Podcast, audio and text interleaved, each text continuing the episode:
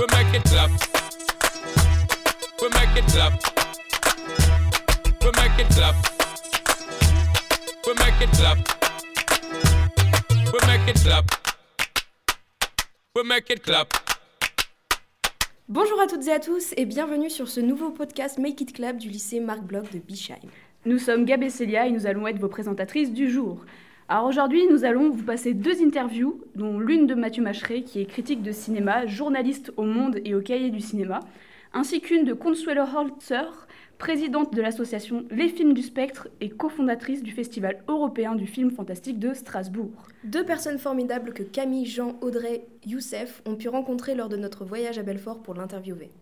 Nous allons également parler aujourd'hui de cinéma coréen avec bien sûr le film The Host de Bong Joon-ho que nous avons tous pu voir récemment.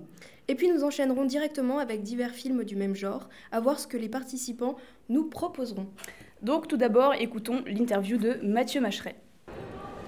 Alors, euh, pour mon parcours, moi j'ai d'abord euh, passé un bac euh, scientifique, puis ensuite euh, j'ai fait des, des études de cinéma à l'université, une licence.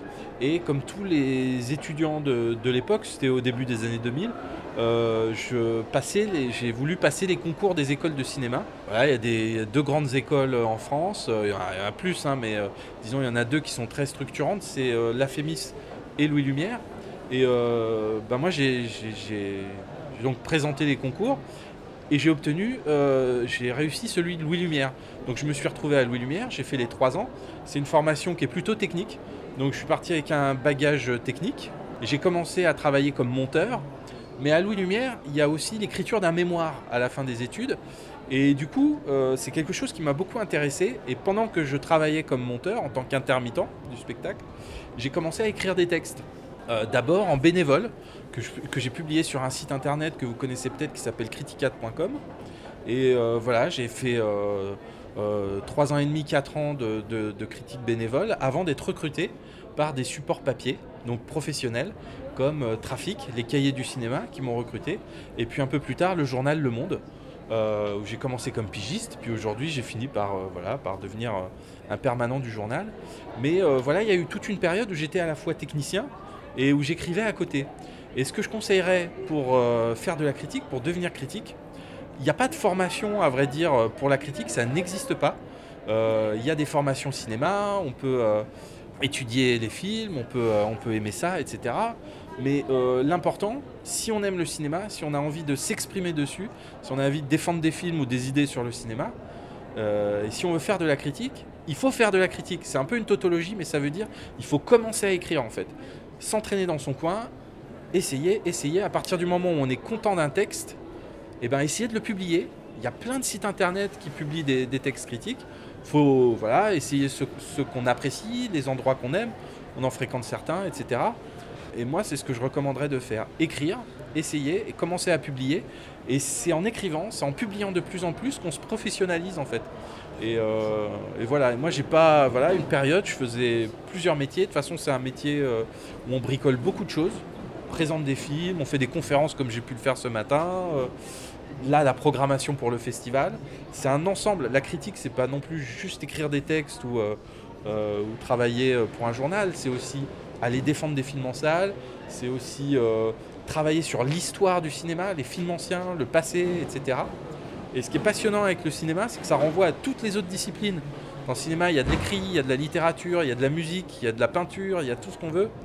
Il y a de la philosophie, il y a des grandes idées, voilà. Il y a de l'histoire, des films historiques. Ça renvoie à tous les domaines. Voir des films, c'est aussi, ça part du plaisir de voir des films. C'est une passion de, de découvrir comme ça. Euh, et ben ça peut, c'est une sorte d'école buissonnière en fait. Ça permet d'apprendre euh, des tas d'autres choses et, et de se former à plein de matières différentes. Euh, Est-ce que vous pouvez peut-être nous dire ce qui vous a donné envie de faire ce métier? Alors, ce qui m'a donné envie de faire ce métier, c'est qu'au début, euh, j'étais très amateur de, films, j'en regardais pas mal euh, dans mon coin. J'ai toujours aimé ça, c'est quelque chose qui remonte à l'enfance. Euh, les premiers souvenirs d'aller au cinéma, les sensations fortes que ça représente, les émotions, surtout l'émotion qui est liée à la découverte des films. Et puis en grandissant comme ça, je me suis mis à en regarder de plus en plus, à être de plus en plus intéressé et à m'interroger sur comment c'était fait, comment est-ce que c'est fabriqué, euh, qu'est-ce que c'est qu'un plan, comment euh, les images sont tournées, comment un film est construit? etc. Et plus on se pose ces questions, plus on a envie d'en savoir, on va lire des textes, on va écouter des interviews de réalisateurs et on découvre petit à petit aussi des figures de réalisateurs, c'est-à-dire d'artistes, réalisateurs et réalisatrices bien sûr, des artistes qu'on apprécie, dont on se sent plus proche des films, on a envie d'en savoir plus sur eux, dont on va, on va explorer leur œuvre, leur filmographie, etc. Et c'est un petit peu en, en prenant ce chemin-là que euh, par passion, par euh, envie d'en savoir plus et de, de découvrir toujours un peu plus ce domaine, euh, on finit par en faire son métier. Selon vous, est-ce que vous pensez qu'une critique, qu'elle soit bonne ou mauvaise, peut avoir des conséquences sur l'avenir d'un film Et si oui, dans quelle mesure? Non, je pense pas. Euh, pas en tout cas sur euh, euh, sa carrière en salle qui est trop immédiate.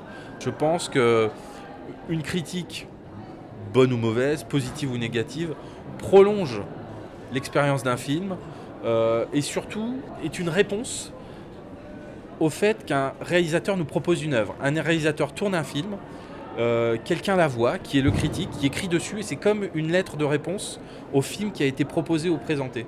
Donc quelque part, euh, ça s'adresse surtout à l'œuvre, c'est un examen de l'objet film, mais euh, c'est pas tellement pour le faire marcher ou pour le faire échouer en salle. Ça n'aura aucune conséquence. Le public décide très bien tout seul de ce qu'il veut voir. Et c'est pas un critique qui va euh, changer son goût d'aller voir quelque chose ou pas. Euh, ça, il faut être très clair là-dessus. Mais la critique, c'est de l'écriture, c'est-à-dire que c'est une trace qui reste. Et quelque part, euh, les œuvres qui durent dans le temps, celles qui vont s'installer, qui vont être reconnues dans l'histoire, dont on va se souvenir et qui vont être étudiées dans l'avenir, c'est celles sur lesquelles il y a beaucoup d'écrits. C'est souvent l'écrit, sur les œuvres, euh, la somme de textes qu'une œuvre suscite, qu'elle génère, qui va faire qu'elle intègre la mémoire collective, qu'elle intègre, euh, si on se rappelle aujourd'hui euh, des tableaux de Cézanne, des symphonies de Mozart ou que sais-je, c'est parce qu'il y a eu, ça a généré une somme d'écrits considérable qui nous relie à elle jusqu'à aujourd'hui. Et c'est un peu pareil pour la critique, pour les études universitaires, etc. Euh, c'est une façon de faire exister les œuvres dans le temps, de les prolonger. La sortie des films, leur carrière commerciale, c'est limité dans le temps. hein. Il y a d'abord euh, la salle, la télévision, la vidéo, etc. Tout ça est très limité dans le temps, c'est un temps court. Mais écrire sur une œuvre, faire une étude, produire un travail comme ça, c'est quelque chose qui permet voilà, de- d'entretenir sa mémoire dans le temps et de la faire durer. Donc ça ne se joue pas dans l'instant T, ça se joue euh, dans la mémoire et dans le souvenir collectif, parce qu'on peut toujours se reporter à un texte, même écrit par des gens qui aujourd'hui sont morts, disparus, etc. Mais il y, a des, grands critiques, il y a des gens qui restent dans l'histoire, et du coup ça permet de faire durer les œuvres euh, au-delà même de la vie d'un auteur ou d'un artiste ou d'un cinéaste. Euh, Est-ce que selon vous, une critique est objective? Non, je pense pas. Et je pense qu'une critique est avant tout subjective et elle est le, le justement la, la- la preuve d'un regard subjectif qui s'exerce sur une œuvre. C'est parce que la critique est subjective qu'elle est personnelle et qu'elle dit quelque chose. Il faut se reconnaître comme euh, un sujet, voilà, tout simplement. On exerce une subjectivité, on exerce un regard particulier sur un film. Euh, il ne faut pas avoir de prétention à l'objectivité, mais on peut se référer au film qu'on connaît, à la culture cinématographique qu'on a, et même euh, à la culture dans l'histoire de l'art, hein, tout simplement. C'est par des comparaisons qu'on va établir une forme d'objectivité, mais elle n'est que partielle. Je pense qu'une critique a du prix parce qu'elle témoigne d'une subjectivité, d'une personnalité, d'un regard particulier qui s'exerce sur une œuvre et qui est d'autant plus fort qu'il se reconnaît comme tel. Et c'est parce qu'on est un sujet situé, caractéristique devant un film, qu'on va pouvoir justement émettre un avis sur lui, euh, d'autant plus valable qu'il est construit et qu'il est étayé quand même euh, par des arguments, par euh, des comparaisons fortes avec des œuvres qui précèdent ou, voilà, ou, ou d'autres œuvres d'art. Mais, mais elle est toujours subjective. Alors la prochaine question, c'est un peu deux questions en une. Euh, quand vous faites une critique, est-ce que vous la rédigez entièrement seul ou alors est-ce que vous êtes accompagné d'une équipe?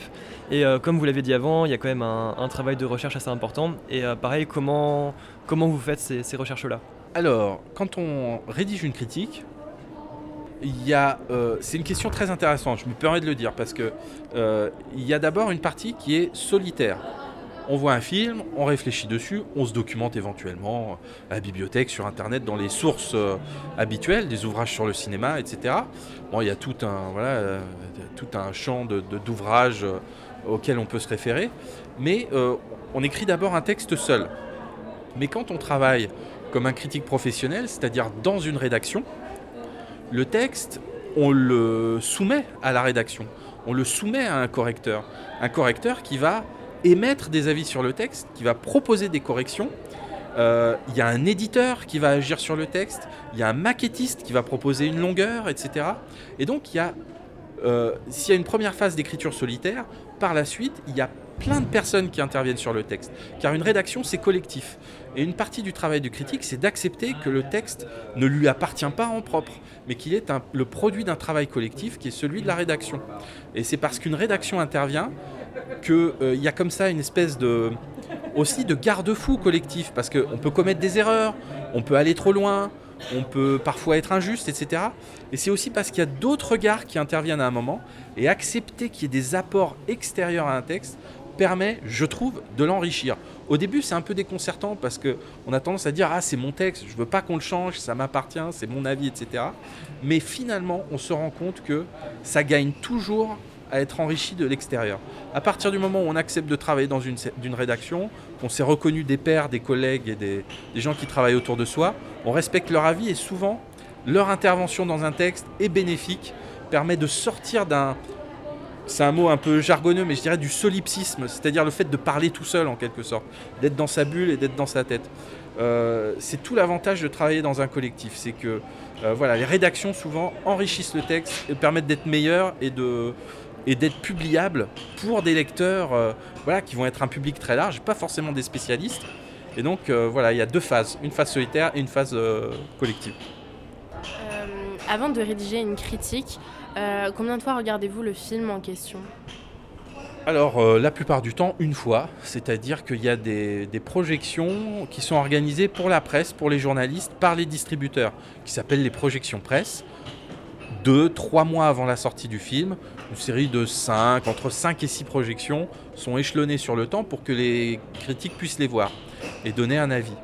Euh, donc on découvre le film euh, lors de ces projections presse, ou alors au cours d'un festival, parce que toute l'année, il y a des festivals qui sont organisés où sont divulgués les nouveaux films qui viennent d'être euh, qui viennent d'être produits. Et donc on peut le voir une fois dans un festival et être amené à écrire dessus le soir même ou plus tard au moment de la sortie. Donc la plupart du temps une fois parce que le temps ne permet pas toujours de, revoir euh, beaucoup les films, mais quand c'est possible, on le voit une fois en projection parce que je trouve que une œuvre d'art, quelle qu'elle soit, doit être vue sur son support d'origine. Le cinéma est prévu pour la salle de cinéma, donc tant que faire se peut, j'essaie de les découvrir dans les conditions d'origine, dans une salle de cinéma, avec le matériel pour lequel le film a été prévu, c'est-à-dire ce ce matériel de la salle. Mais des fois, ça m'arrive quand ça fait trop longtemps que je l'ai vu, genre, ça peut être dans un festival il y a 6 mois ou il y a 8 mois, etc. Dans ce cas, je peux demander un lien au distributeur qui me permet de revoir le film chez moi avant d'écrire et de me remémorer un peu des choses pour ne pas commettre d'erreurs. Donc, la plupart du temps une fois, des fois deux quand j'ai besoin de me remémorer, mais jamais plus parce qu'il faut aussi que ce soit lié. euh, la critique est habitée, nourrie par les émotions de la première projection. Il faut souvent se baser là-dessus. L'émotion, c'est dans le domaine de la critique quelque chose d'assez fidèle et d'assez précieux. Il faut s'y fier parce que ça nourrit le texte, ça lui donne de la chair. Et, euh, souvent, euh, être assez proche de ces émotions de la première projection, c'est très intéressant pour le texte à venir. Euh, pour tous ceux qui sont intéressés par la lecture de critiques, à part les vôtres évidemment, quelles autres critiques vous nous conseillez de lire? Où est-ce qu'on peut trouver de bonnes critiques? C'est difficile parce que euh, je me permettrai pas de juger mes collègues ou de donner d'avis, euh, des, bons points ou des mauvais points euh, à mes collègues actuels. Il faut s'intéresser aux supports qui publient de la critique. En général, c'est le, le premier pas qu'on fait vers elle. On peut aller en bibliothèque ou dans une médiathèque, consulter différents supports. Là où il y a de la critique de cinéma, c'est-à-dire dans certains quotidiens, Libération, Le Monde, Le Figaro. Il y a des revues spécialisées, Positif, Les Cahiers du cinéma, La 7ème Obsession.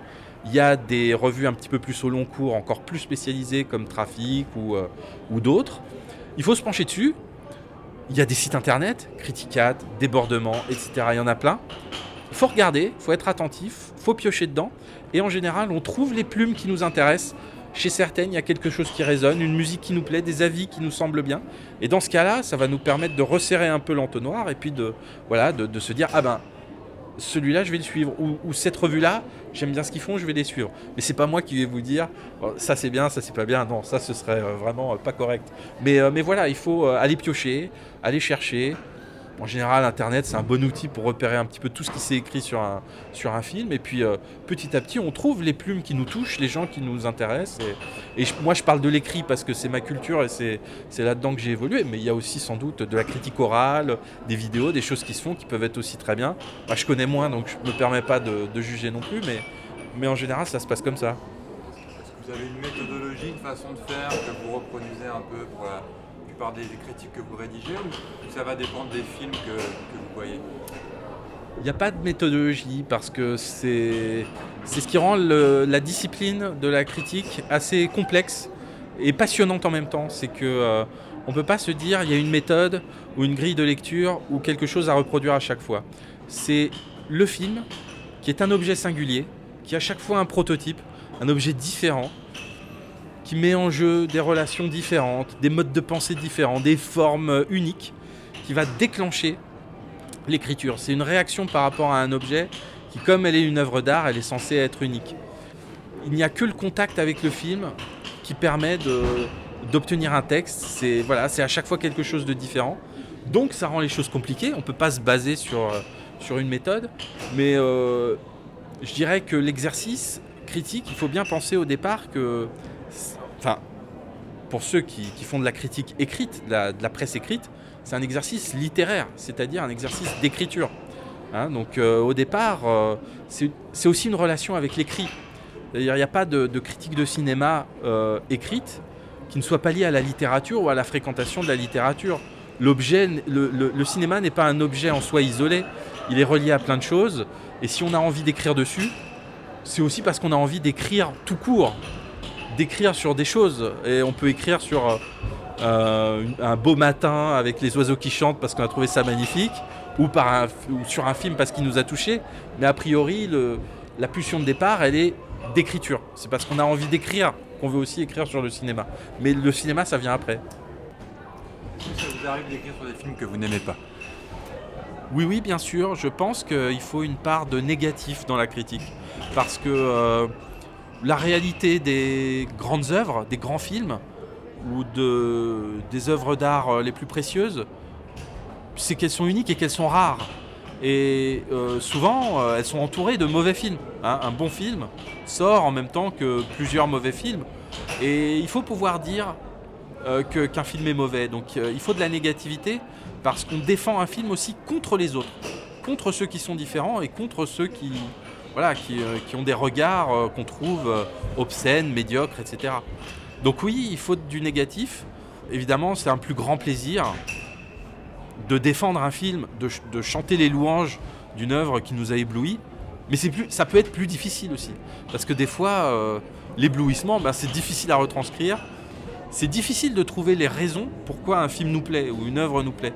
Et des fois, c'est complexe. Alors que ça peut être très facile de descendre un film. Mais voilà, en fait, la difficulté, elle n'est pas dans le est-ce que c'est bon ou est-ce que c'est mauvais? La difficulté, c'est que chaque film est différent et qu'à chaque fois, euh, il faut trouver des arguments nouveaux, il faut euh, essayer d'être fidèle au film. Même quand on l'attaque, il faut être fidèle malgré tout à ce qu'il propose. Et euh, je pense que c'est ça la, la difficulté principale, c'est quand même de rester fidèle à ce qu'on voit. Euh, ma question, c'est que euh, une, fois, une fois que vous avez reg- regardé le film plusieurs fois, est-ce que ça, ça impacte sur les, les, émotions que vous, que, vous avez, que vous avez eues à la première, la première euh, regard? Non, je pense que quand on, on a, on a été ému une première fois, souvent revoir un film, c'est une façon de, de revivre quelque chose aussi, de retrouver une émotion qui n'est jamais exactement la même, mais qui est là malgré tout, ne serait-ce que par le souvenir. Et souvent, euh, on peut se dire qu'une fois qu'on a vu un film, pas la peine de le revoir parce qu'on sait exactement ce qui s'est passé.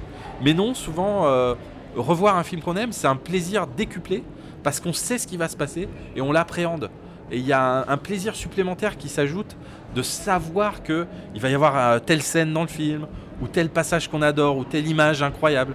On sait qu'elle va arriver, et quand elle revient, elle est encore plus, euh, elle est encore plus forte quelque part. Donc l'émotion se maintient, en tout cas pour les grands films, parce que pour les films médiocres, oui, on n'a pas du tout envie de les revoir. Et si on est obligé de le faire, ben, la deuxième fois, c'est encore plus pénible que la première. Mais euh, un film qu'on adore, on peut le voir euh, 15 fois, 20 fois, euh, et à chaque fois, il est différent. Et souvent, c'est à ça aussi qu'on reconnaît les grandes œuvres, c'est qu'elles sont inépuisables en fait. C'est que on peut les revisiter tout le temps, on découvre toujours de nouvelles choses. Mais ça vaut aussi pour euh, les livres, euh, les, les disques, euh, enfin le- la musique, etc. C'est voilà, c'est- on aime bien fréquenter certaines choses, les garder près de soi et, et les répéter quoi, parce que ça, ça procure toujours un plaisir nouveau. À notre âge, quel a été votre film préféré et euh, aujourd'hui, euh, qu'est-ce qu'il en est? Alors, c'est impossible de répondre. Parce que je pourrais vous donner une liste de 100 films, voire de 1000 films. Le film préféré, c'est impossible. Il y en a plein qui viennent à l'esprit, il y en a plein qui sortent. Et c'est lié aussi à, toutes, les, découvertes qu'on a pu faire. C'est c'est tout un parcours. Mais en tout cas, quand j'ai commencé à vraiment m'intéresser au film, quand j'étais adolescent, moi j'aimais beaucoup euh, le cinéma d'horreur. J'ai commencé par là en fait. Cinéma d'épouvante, cinéma d'horreur, c'est quelque chose qui m'intéressait beaucoup. Et j'aimais bien les films de, de John Carpenter et souvent The Thing. Voilà, c'est un film qui m'a vraiment marqué. J'ai vu même un peu trop tôt pour mon âge, enfin à vrai dire, euh, voilà, euh, sans que mes parents soient au courant et ça m'a bien choqué. Et euh, j'aimais beaucoup aussi au départ l'animation japonaise. Il y avait un film qui m'a beaucoup intéressé, c'était Akira. Je sais pas s'il est toujours connu aujourd'hui, mais, mais voilà, pour moi ça a été un choc, vraiment un choc. Ça passait par là, qui étaient plutôt des, formes très populaires en fait au départ. Et plus on est intéressé, plus on va vers des formes un peu plus spécialisées, peut-être du cinéma d'auteur, etc. Il y a des choses qui m'ont bouleversé dans le cinéma d'auteur par la suite. euh, euh, que ce soit les grands cinéastes américains comme Hitchcock, euh, ou japonais même comme Mizoguchi. Là, c'est vraiment plus spécialisé, plus des classiques. Mais ce qui est intéressant, c'est de partir comme ça de, de choses très communes et d'aller toujours plus loin. En fait, le danger, c'est de rester toujours dans la même catégorie de films. Faut pas hésiter à faire des pas de côté, essayer autre chose, même si c'est pas le moment. Il y a des fois, euh, on découvre des films un peu trop jeunes, même des gros classiques. Euh, Antonioni, quand on a 18 ans, c'est peut-être un peu rude, mais plus tard, on se rend compte quand même que c'est un grand cinéaste. Les réputations de grands cinéastes, elles sont pas usurpées la plupart du temps. Donc, euh, on y vient, pas à pas, etc. Mais il faut se créer un chemin et surtout toujours penser à ne pas rester dans la même catégorie. Je dis, on peut adorer les films Marvel, mais il faut pas voir que ça. Faut essayer autre chose, toujours autre chose, un autre pays, une autre langue, un autre genre. Euh, un- voilà, un film peut-être plus intello ou pas, euh, ou, un film populaire, ou du kung-fu, que sais-je. Mais l'important, c'est de bouger de catégorie, d'aller voir ailleurs, parce que c'est ça qui crée le mouvement en fait. Et on est sclérosé quand on reste euh, seulement dans, dans une seule petite catégorie. Voilà. Ben merci, merci pour les questions. Bah, C'était très bien en plus. hein. We make it clap. We make it clap.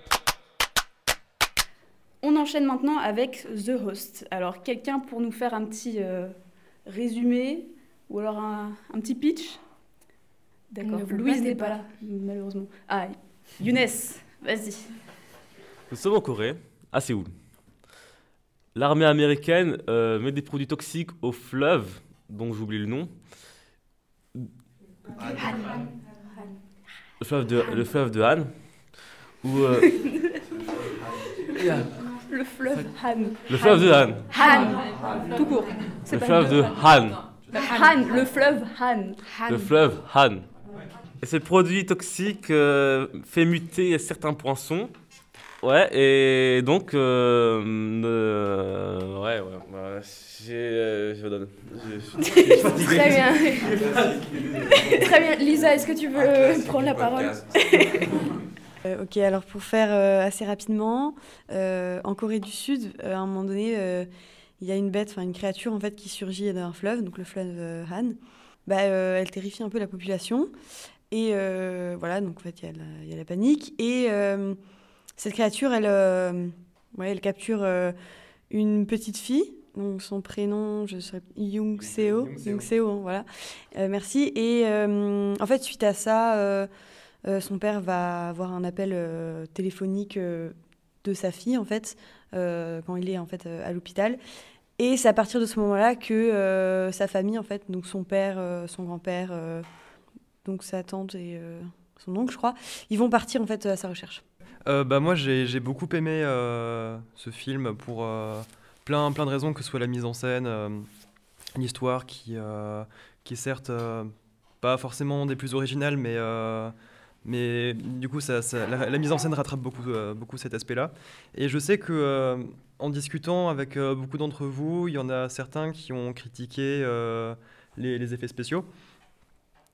Surtout concernant le monstre. Selon moi, le monstre en tant qu'entité physique à part entière n'est pas forcément important. Je pense qu'il faut se concentrer sur euh, ce qu'il représente. Alors, du coup, c'est une interprétation qui est, qui personnelle. Donc, euh, selon moi, la créature, c'est plus euh, une allégorie des, catastrophes à venir, notamment écologiques, parce qu'il faut bien se, rendre compte que toute cette histoire, elle est amorcée par des, donc des déchets toxiques qui ont été rejetés dans, dans, le fleuve. Donc voilà, donc, donc euh, c'est un sujet donc, sur la pollution. euh, et je pense que voilà, ça met en avant ces, euh, ces catastrophes qui impacteront en premier les générations futures, donc les enfants. Et c'est pour ça que il y a un parallèle qui est assez intéressant avec donc Young Seo, qui est l'enfant et son ami dont, le nom m'échappe. Pour moi, le monstre, c'est plus une façon de mettre en avant la violence potentielle de, de ces, de ces événements. Et si mon hypothèse vient à se confirmer, je trouve que c'est d'une intelligence assez, assez incomparable. Concernant les effets spéciaux, ils ont bien 10 ans de retard et ils me font penser un petit peu euh, à ceux de Spawn pour leur époque. Bon, il faut avoir euh, la rêve du film, mais euh, je suis d'accord que c'est pas ce qui est au centre du film. Force est de constater simplement que à chaque apparition de la créature, ça désamorce beaucoup de choses.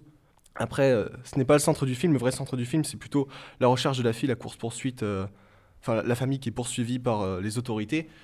Et le film a d'autres choses à proposer que des effets spéciaux, notamment euh, il y a une superbe mise en scène, il joue euh, assez sympathiquement avec les clichés des codes d'horreur et des films d'action en tout genre. Alors moi, je trouve ça, en fait, avec les, effets spéciaux, du coup, qui sont pas très actuels, on va dire, moi, je trouve ça intéressant que justement, ça, ça désamorce un peu le... Enfin, finalement, je trouve ça intéressant que la créature ne fasse pas si peur que ça, parce que je trouve que finalement, euh, on se base sur autre chose et euh, bah, c'est aussi comme ça que, euh, enfin, on passe par différentes en fait émotions quand on regarde ce film.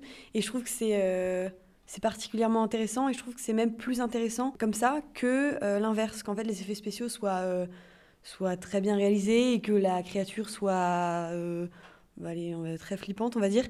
Et je trouve que c'est justement pas ça qui amène, du, qui amène du sens au récit.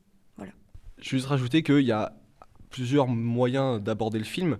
Euh, si on l'aborde d'un côté premier degré, qui peut ressortir au début forcément, il y a vraiment ce côté où on sort du film, mais il y a une autre dimension, parce que le film reste assez flou avec euh, son humour.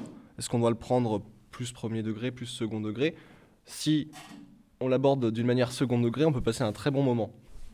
Et puis, euh, je voulais aussi rajouter que c'est un film qui se démarque aussi pas mal des, des autres films de, de ce genre parce que, euh, d'un point de vue purement euh, de, mise en scène, c'est un film qui est très très dur parce que le réalisateur, il n'hésite pas à mettre en scène la mort d'un enfant, par exemple. C'est plein de procédés comme ça qui rendent le film en fait vachement, pas forcément violent, mais très très dur dans, dans, dans ses thèmes et dans ses- sa façon de, de montrer les choses.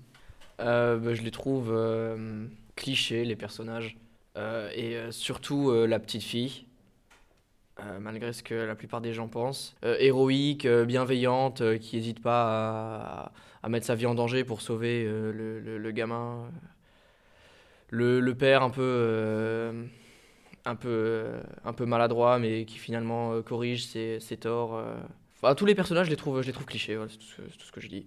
Un autre grand sujet du film, c'est aussi les, euh, réactions humaines. Et euh, dans ce sens-là, je trouve qu'il y a de grandes similitudes avec euh, La guerre des mondes de Steven Spielberg, où il y a une grande importance qui est donnée aux réactions voilà, de la population, de la foule. Et donc, on a plusieurs personnages qui se démarquent. Dans, La guerre des mondes, c'est le, personnage joué par Tom Cruise, qui, est- un peu présenté voilà, comme le, le héros de la situation, qui, on sait qu'il va sauver sa famille, on n'a pas peur pour lui. Alors que d'un autre côté, donc dans le film euh, de Bong Joon-ho, il y a le personnage euh, du, père qui, lui, en fait, rien ne le prédestine à devenir le héros. Euh, il a aucun entraînement particulier, il a aucune condition physique favorable, et c'est juste l'amour pour sa fille qui l'incite à voilà sortir dehors et prendre tous les risques pour, pour sauver en fait ce qui est sa, sa seule raison de vivre en fait hein, au final.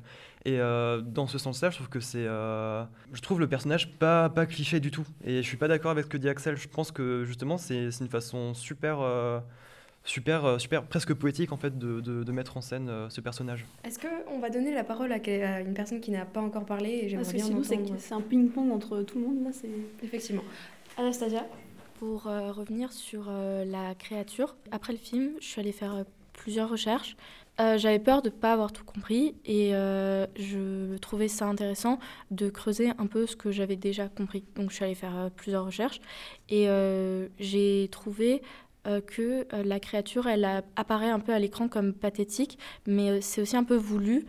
C'est pour désamorcer un peu tout le côté film hor- horrifique. Et c'est un peu dans le cadre du Pixari, le réalisateur a décidé de un peu euh, désamorcer sa propre créature, euh, enfin afin de, comme dit, euh, un peu atténuer le l'horreur pour un peu, enfin, parce que tout au long du film, il fait un peu Enfin, il y a des, des blagues ou des scènes un peu marrantes qui sont mises.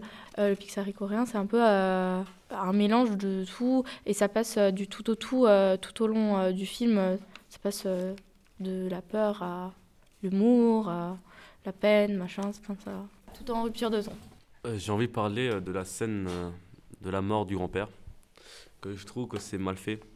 Si vous vous rappelez, euh, est-ce que quelqu'un vous rappelle euh, de la scène de la mort du grand-père? Vous connaissez euh, la scène du dernier regard? Genre les, les deux personnes se regardent, mais rien, c'est Après le temps il ralentit, comme si euh, c'est la dernière fois qu'ils regardent.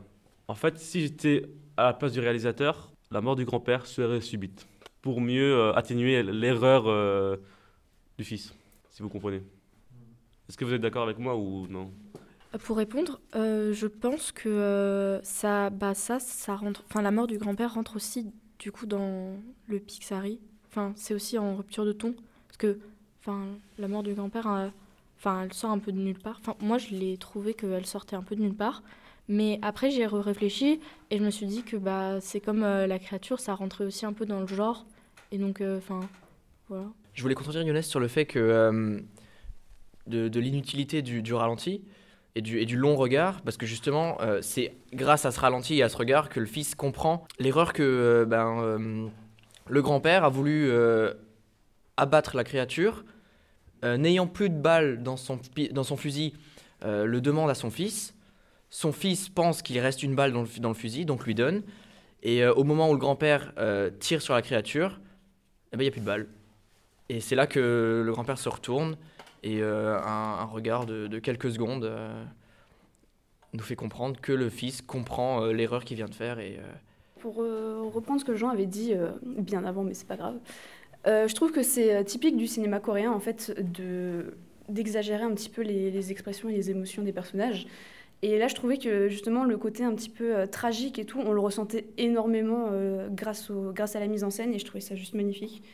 Parce que généralement, dans les films, personnellement, j'ai du mal euh, à, retrouver des émotions, des trucs comme ça, ou alors euh, je pleure jamais de- devant des films, mais j'avoue que là, elle m'a fait, euh, ça m'a fait un petit pincement au cœur quand même, donc je trouve que les Coréens sont assez, assez forts pour ça.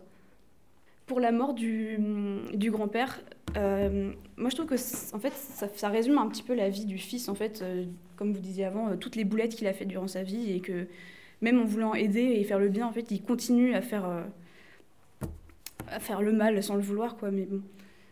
Et ça restera un loser malgré le fait qu'il veuille aider. C'est un peu triste quoi, mais Juste avant qu'on passe à autre chose, euh, je voulais juste dire que euh, j'ai trouvé que dans le film, euh, le film euh, globalement m'a plu, mais euh, sans plus. Mais euh, une partie intéressante que j'ai trouvée, c'est euh, en fait euh, tous les moments où les Américains sont représentés. Euh, j'ai trouvé ça intéressant parce que, surtout au début, avec la première scène, j'ai trouvé que euh, le contexte euh, po- politique, le fait que euh, les Américains sont présents et euh, que déjà ils dirigent euh, des Coréens et qu'en plus ils leur parlent en anglais, j'ai trouvé ça amené, enfin j'ai trouvé ça bien amené, même si le Coréen qu'on voit tout au début, qui est responsable, qui verse dans le fleuve, produits chimiques, toxiques. Merci. Euh, J'aurais bien aimé qu'on le voit plus euh, face à ce qu'il fait parce qu'il y a aussi y a beaucoup de, euh, Sud-Coréens qui, ont, qui étaient contre les Américains, mais il y en a aussi pas mal qui étaient quand même dans le OK, on va faire comme ils nous disent. Enfin, voilà. Eh bien, maintenant, pause musicale et à tout de suite pour la troisième partie.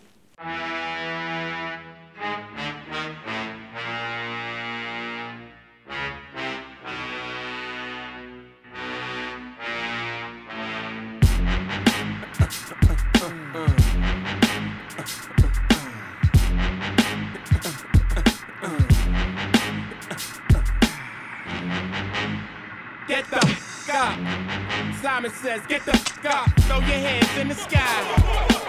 Weezer's in the back, sipping yak. Yo, what's up? Girls, rub on your. Yeah. Yeah, I said it, rub on your. New York City gritty committee, pity the fool that act be in the midst of the calm, the witty. Y'all know the name. Uh. Pharaoh, your mama chain a damn thing chain. Uh. You all up in your range, just inebriated. Uh-huh. Straight from your original plan, you deviated. I alleviated the pain with long term goals. Slip my underground loop without the gold. You sold platinum around the world, I sold wood in the hood. But when I'm in the street, and it's all good. Assume the motivated boom, control the game like boom. Rate a rock clock, dollars flip, tips like a way to block shots. Styles greater, let my lyrics annoy. If you holding up the wall and you're missing the point. Get the f up. Simon says, get the f up. Put your hands to the sky. Brooklyn in the back shooting crash now. What's up? Girlies, rub on your. Yeah. And I said, rub on your. Uh-huh. New York City gritty committee, pity the fool that act be in the midst of the calm, the witty. Yo, where you at? Uptown, let me see 'em. Notorious for the six fives and the BMs. Heads give you beef, you put 'em in the mausoleum and don't start rumping till after 12 p.m. Uh, ignorant minds are free 'em. If you tired of the same old every day, you will agree agree 'em. The most obligated, hard and R-rated, slated to be the best. I must confess, the star made it. Somebody even say the song is sexist, cause I ask the girls to rub on the breasts. Whether you're riding a train or a Lexus, this is for either or rollies or Timexes. It's wicked like Exorcist, this is the joint. You holding up the wall and you're missing the point. Get the f up. Simon says, get the f up. Throw your hands in the sky. The brothers in the back shooting traps now. What's up? Girls, rub on your. Yeah. I said, rub on your. New York City gritty committee, pity the fool that act in the midst of the calm, the witty. New Jerusalem, get the f up. Shaolin, get the f up. Long Isle, get the f up. Worldwide, get the f up.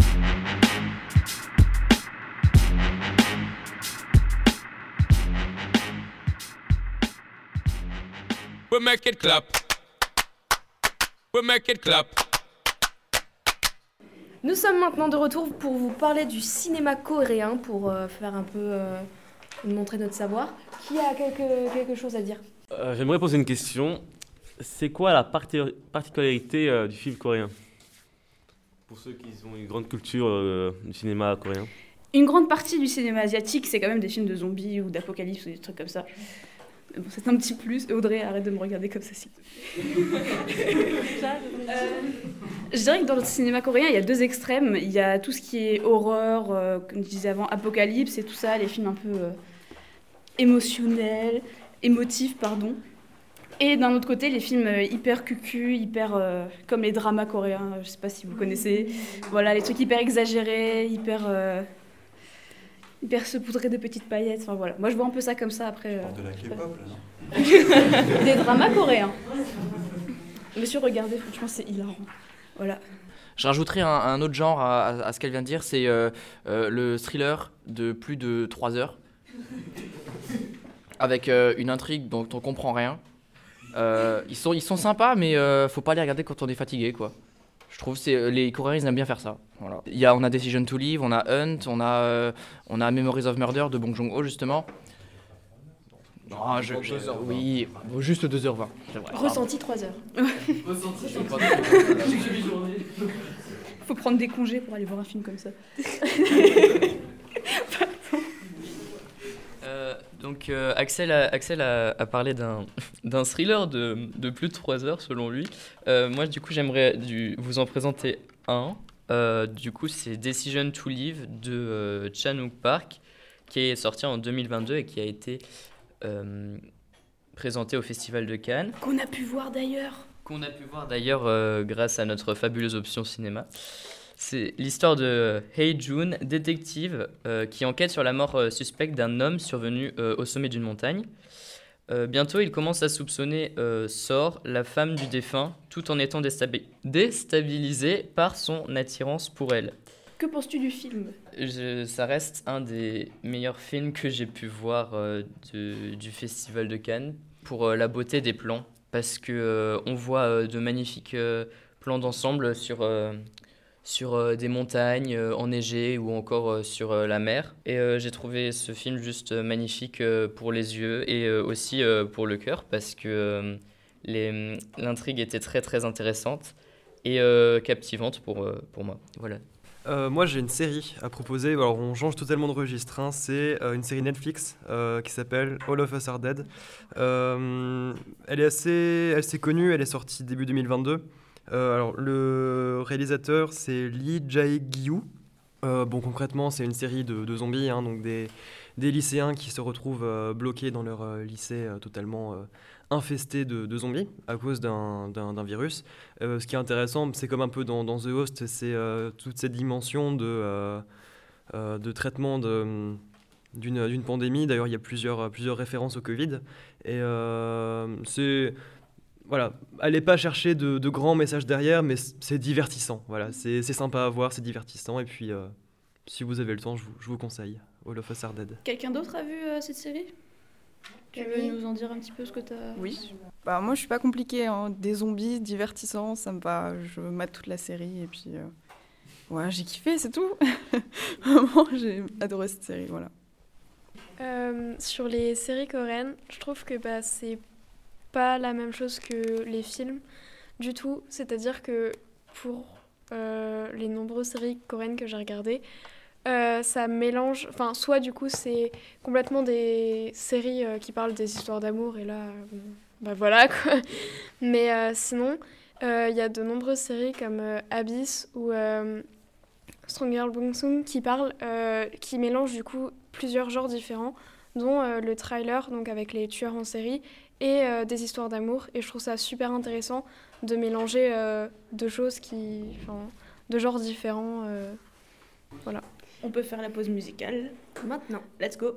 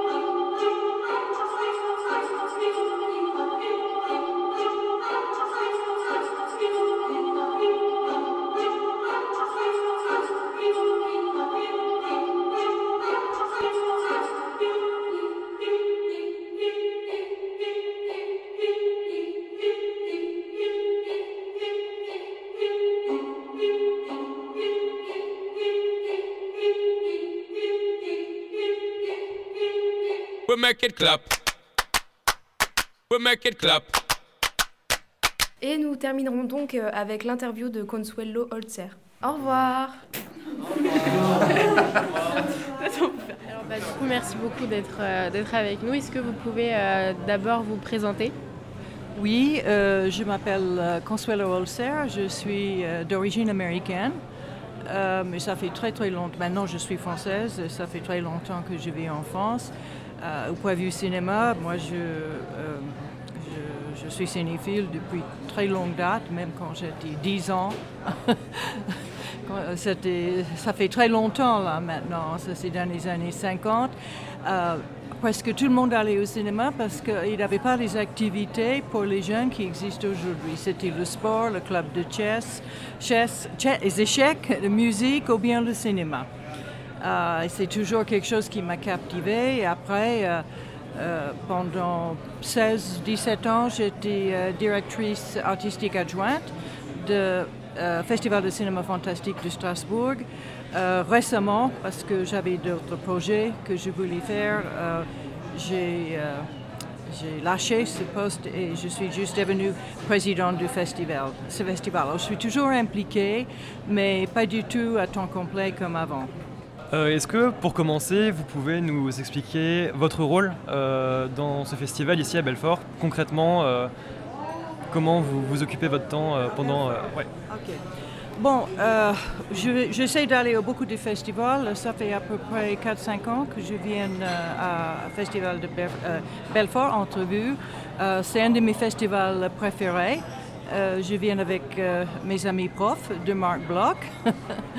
Mais je suis venue, je pense, avant que je savais qu'eux, ils venaient ici. Euh, C'est un festival que j'aime beaucoup, euh, surtout parce que ils donnent beaucoup d'importance à la rétrospective, à l'histoire du cinéma, et ils donnent beaucoup d'importance à conférences pour les jeunes, et c'est quelque chose que, que j'aime parce qu'on apprend toujours quelque chose, même après euh, avoir passé une vie au cinéma, c'est toujours, on apprend toujours. Parce que le cinéma est presque quelque chose sans cesse. hein. Merci. Euh, Est-ce que vous pouvez nous expliquer euh, comment est né le euh, film du Festival Fantastique? Le Festival Fantastique, comment c'est né? Ah, C'est un peu rigolo. Ça existait avec la même équipe deux ans avant, mais dans une différente structure. Ah, C'était avant qu'il avait ce, tout- euh, ce titre. Avant, c'était un festival thématique. Bon, comme j'ai dit, j'allais beaucoup au cinéma à Strasbourg et euh, Franchement, c'était une période de ma vie où les choses ne marchaient pas très bien. J'étais, euh, j'étais un peu malheureuse et je me plaignais tout le temps de, de faire le queue dans le pluie.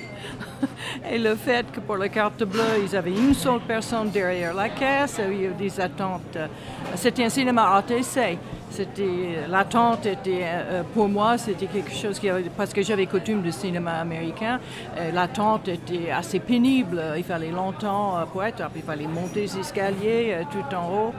Et euh, j'étais en train de me plaindre tout le temps à ce très gentil garçon qui prenait le billet. Et un jour, il m'a dit, écoute, moi je voulais faire un festival, je voulais faire un festival euh, au sujet de Hammer Studios. Mais il m'a expliqué que son anglais n'était pas très bon et est-ce que je pouvais lui donner un coup de main? Euh, pour écrire des lettres euh, en anglais aux de- des gens qui voulaient inviter, chercher les films, etc. etc. Il n'avait aucune expérience dans le festival, mais c'était aussi un cinéphile depuis très longtemps.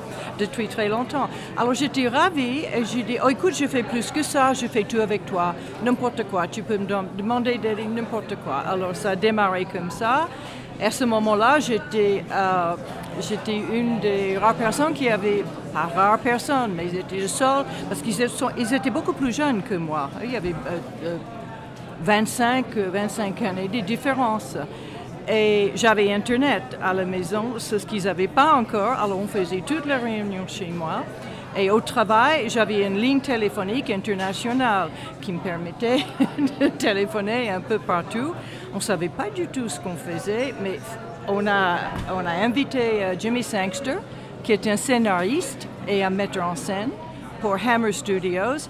Et euh, on était absolument stupéfaites. Bon, il était retraité, il était assez vieux quand on l'avait invité, il vit à Londres. Et on était stupéfaites quand il a accepté. Et il est venu avec sa femme, euh, qui professionnellement, c'était, elle est britannique, c'était une actrice euh, qui a beaucoup travaillé aux États-Unis, euh, aux États-Unis sur le nom de Mary Peach. Alors on était, bon, c'est une longue histoire de comment finalement on a, on a trouvé les films de Hammer Studios. Hammer Studios avait plus la cote nulle part parce qu'ils venaient d'être rachetés par une société hollandaise C'était une confusion totale. Euh, maintenant que je pense à quelques-unes des conversations que j'ai eues avec des, gens comme euh, euh, Hollywood Classics qui n'existent plus, or, on, on est censé de trouver les films. J'ai confondu 35 mm avec 32 mm parce que j'avais, je, connaissais le cinéma, mais certainement pas des termes comme ça. Et maintenant que je pense, c'était extrêmement embarrassant. Mais des gens qui travaillent dans le cinéma, les prof- professionnels, ils voient des gens euh, débutants comme nous et il nous a beaucoup aidés. Euh, surtout un type qui travaillait pour Canal Plus à Londres, parce qu'on nous a dit ces films n'existent plus, les copies sont très mauvais. Et par hasard, on a tombé, sur ce type. Il a dit Ah non, non, pas du tout, ils sont dans les archives. En bas, ah non, non, non, ils sont peut-être vus, mais ils ne sont pas abîmés. Pas du tout, pas du tout. Alors, il a beaucoup aidé à nous organiser. Et le moment est venu, Jimmy Sangster est arrivé, on n'a pas dormi la nuit, on avait une névrosité vraiment euh, nucléaire, tellement on avait peur de tout, on avait envie de fuir et ça s'est bien passé, on avait quand même 4000 personnes.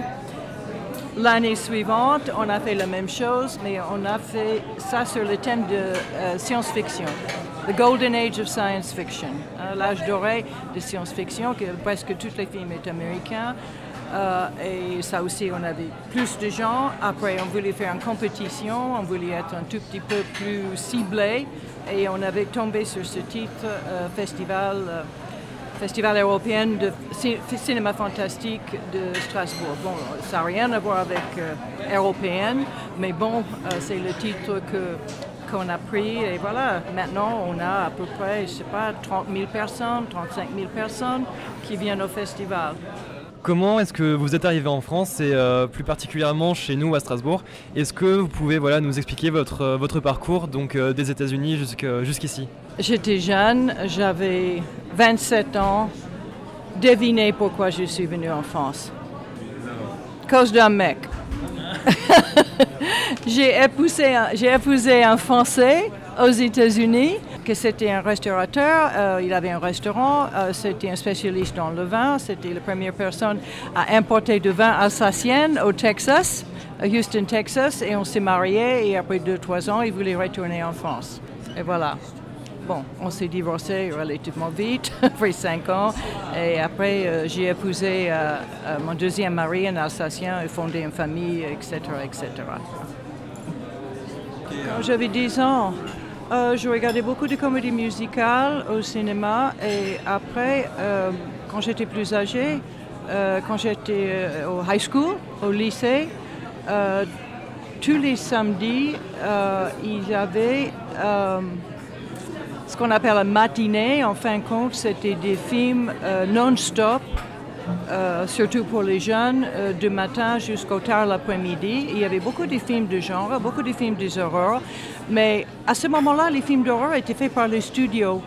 Alors tout le monde est allé les voir. hein. C'était. euh, Après, j'ai trouvé un petit job le week-end à une cinéma qui n'était pas loin de mon école, mon high school et de où je vivais. Et j'étais popcorn girl hein, les week-ends. Et euh, puisqu'on était popcorn girl, on n'avait pas besoin de payer euh, pour venir au cinéma comme un client, ni moi, ni mes parents. Et si je voulais voir un film en centre, ça, tout ça s'est passé à Dallas, Dallas, Texas. Et si je voulais voir euh, un film, par exemple, euh, en centre-ville, euh, downtown, euh, le, manager a tout simplement fait un coup de fil. C'est un de mes employés qui va venir. Et voilà, la porte était ouverte. Alors je pouvais voir à peu près tout ce que, tout ce que je, je voulais. Il y avait certains films que mes, mes parents n'étaient pas très chauds. euh, que je vois, mais j'ai jamais fait attention et ben, j'ai toujours allé les voir. hein. Euh, Est-ce que vous pouvez nous dire comment est née votre cinéphilie, en particulier pour euh, l'horreur et le fantastique? Parce que c'est tout simple, parce que euh, c'est quand même parfois relativement niche, surtout en France. euh, Il n'y a, pas- beaucoup de films euh, de- d'horreur, des films horrifiques qu'on voit en salle. Il y a quelques exceptions, hein, comme le grand gagnant à Cannes, Titan, qui a gagné le, Palme d'Or. et son premier film, mais ça reste quand même exceptionnel. C'est exactement le contraire quand j'étais euh, jeune, euh, très jeune, là, aux États-Unis. euh, comme j'ai dit avant, c'est les, toutes les. On ne parlait pas de cinéma indépendant à ce moment-là. Et presque toutes les, tout le cinéma fantastique, cinéma d'horreur, était fait par les studios avec des immenses campagnes publicitaires euh, qui sont capables de faire. Et il y avait des, spectateurs, des audiences beaucoup plus grands. Bon, à 10 ans, je ne voyais pas beaucoup ces films. Je voyais quelques films de science-fiction, mais je voyais beaucoup de comédies musicales. Ah. Et euh, c'est un peu triste maintenant parce que c'était avant qu'il y avait des, des films à la télévision, c'était avant que les plateformes existaient, c'était avant qu'il y avait euh, de- de- des nombres presque sans fin des activités pour les, jeunes euh, euh, qu'on a aujourd'hui. Et ça a un peu baissé la fréquentation au cinéma. hein. Par exemple, maintenant, à la maison, moi, je suis, je suis abonnée, je ne sais pas combien de plateformes, et je commence à être saturée. J'en ai, j'en ai vraiment marre de regarder des films à la télévision, même si c'est des, des très bonnes conditions. C'est, je commence à vraiment développer presque un dégoût là, pour ça. Je ne comprends pas comment quelqu'un peut préférer être à la maison et regarder un film comme ça quand il peut aller en salle. Pour moi, c'est un moment magique. hein.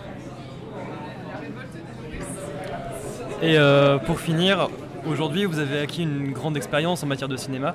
Est-ce que euh, vous avez un film que vous pouvez conseiller euh, à nos auditeurs? Un film vraiment qui euh, sort du lot, qui se démarque des autres, que vous nous, que vous nous conseillez? Oui, bien sûr. Maintenant, je ne peux pas dire.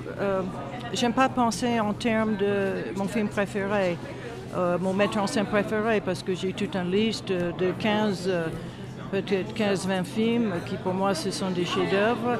Euh, je- même chose pour les metteurs en scène. Je pense que le film qui m'a marqué le plus, c'est Les règles du jeu de Jean Renoir ou Les Enfants de Paradis de Michel Carnet. Ça, c'est des très vieux films, mais chaque fois que je revois ces films, je remarque autre chose. Ah, moi, je pense que j'ai vu ces deux films au moins 8-9 fois et j'ai beaucoup lu sur ces films.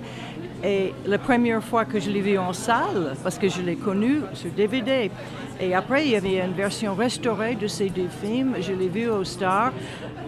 Je pensais l'émotion, c'était presque trop pour moi.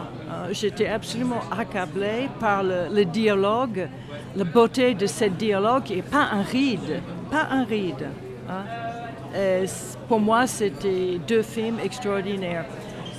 Je ne sais pas si quelqu'un, euh, je sais que ça n'avait pas le code avec des jeunes parce que j'ai parlé avec, euh, j'ai parlé avec le patron de Star, Star Syntex, Stephen Leaves, il a dit que les jeunes ne se branchaient pas trop sur ces films. Mais vous avez la chance parce que vous êtes en classe cinéma. hein, Et être en classe cinéma, ça vous aide à comprendre beaucoup plus le cinéma qu'un simple spectateur.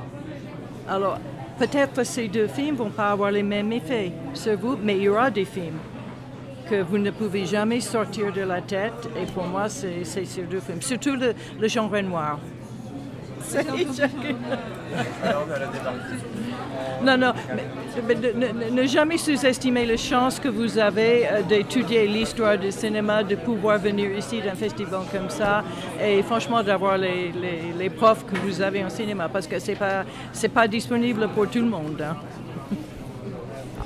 Et bah, du coup, c'était la dernière question. Alors, euh, merci beaucoup de nous avoir accordé un petit peu de, votre temps pour, euh, pour cette interview. C'était un véritable plaisir. Bah, merci beaucoup euh, de m'avoir invité et euh, bonne continuation avec le festival et surtout le cinéma. C'est quelque chose, le cinéma c'est quelque chose, je ne sais pas, vous êtes vraiment très jeune. Quand on est jeune, on est immortel. On ne se rend pas compte qu'un jour on sera frappé par la maladie, la perte des gens qu'on aime. Le cinéma est une énorme protection contre tous les malheurs de la vie. We make it clap. We make it clap. We make it clap. We make it clap.